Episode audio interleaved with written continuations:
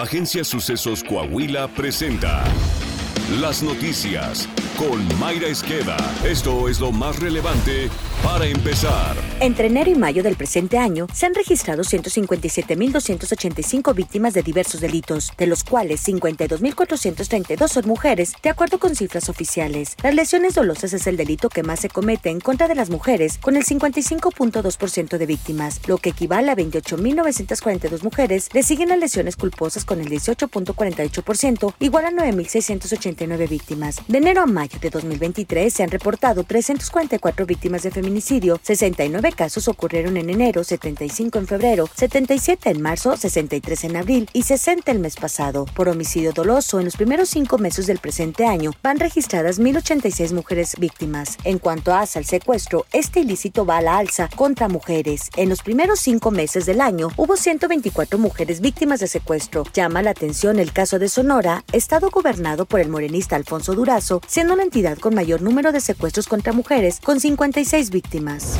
De acuerdo con la cuenta pública de 2022, el gobierno federal de la 4T gastó 507.595 millones de pesos, más de los que originalmente le habían aprobado los diputados en el presupuesto de egresos de la federación. Este aumento de 7.2% con respecto a lo que originalmente fue votado hizo que el gasto del gobierno de 2022 fuera el más grande registrado en la historia de México. Según un estudio realizado por Mexicanos contra la Corrupción y la Impunidad, las secretarías con mayores ampliaciones presupuestales por el aumento del gasto y reasignaciones fueron Secretaría de Energía, de Hacienda, Turismo y la Secretaría de Gobernación. Además, la Secretaría de la Defensa tuvo un aumento porcentual del 36%. De acuerdo al organismo, el aumento del gasto estuvo destinado principalmente a cubrir el sobrecosto del tren Maya y la refinería de Dos Bocas. En contraparte, aún con el presupuesto más grande de la historia, el gobierno federal decidió hacer recortes en las instituciones de salud y de seguridad pública civil. El ramo de salud tuvo un recorte del 6% con respecto a lo que aprobaron los diputados.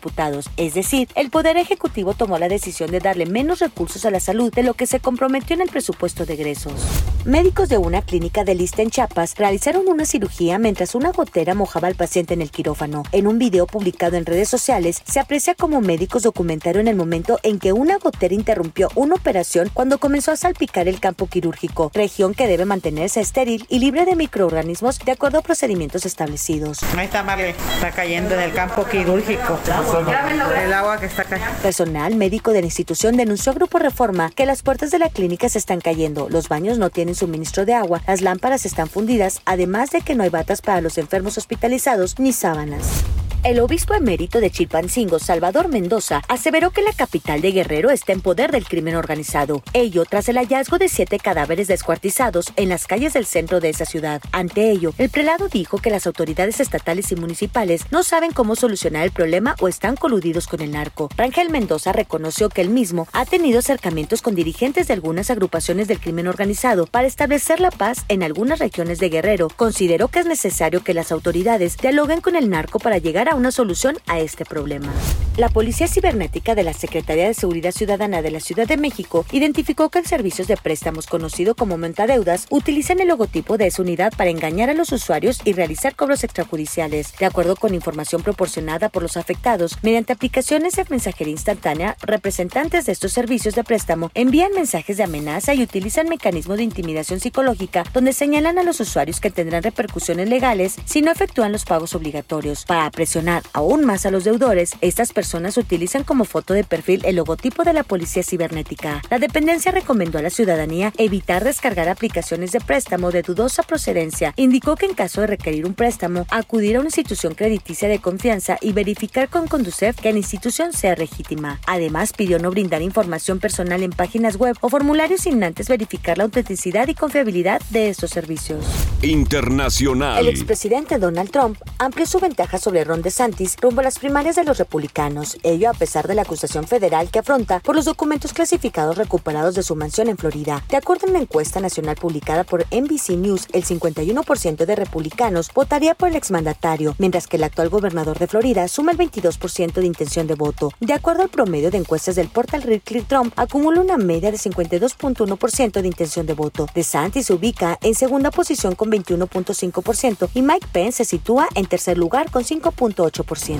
Coahuila. El gobernador Miguel Ángel Riquelme Solís destacó que la seguridad que vive Coahuila, la mano de obra calificada y el hecho de que los coahuilenses preferimos la conciliación constructiva a los conflictos ha provocado un desarrollo constante en su economía y en el empleo, y este a su vez repercute de manera directa en la calidad de vida de los coahuilenses. Durante la actual administración estatal, más de 75 mil coahuilenses han salido de desempleo o actividades informales para ocuparse de manera formal en empleos que proveen seguridad social, de salud y prestaciones. Destaca que de esta cifra, más de 53 mil los han ocupado mujeres. En cuanto a reparto de utilidades, Coahuila destacó al crecer en 99% el monto de dinero repartido entre los trabajadores al pasar de 2.462 millones de pesos en 2020 a 4.889 millones de pesos en 2022. También se destacó el crecimiento en los registros patronales en un 5.8% de diciembre a 2018 a la fecha. Además, el salario nominal mensual de los trabajadores registrados ante el IMSS aumentó en 47%, al pasar de los 10.897 pesos a 16.015 pesos.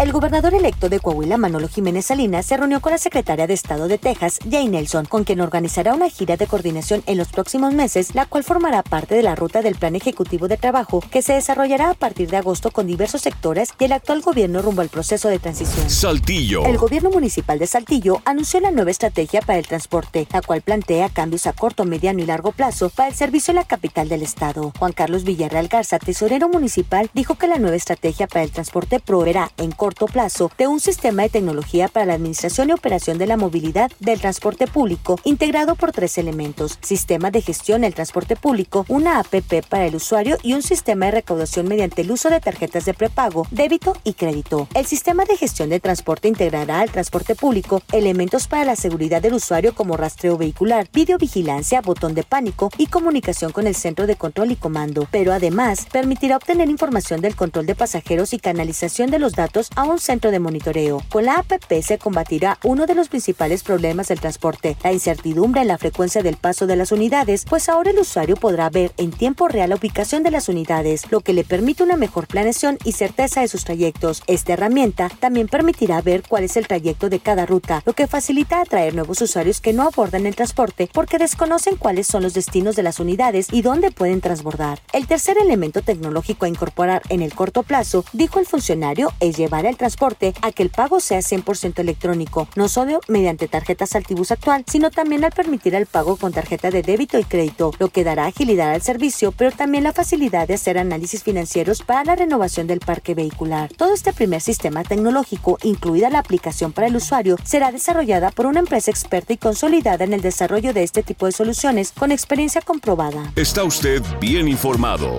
Sucesos Coahuila.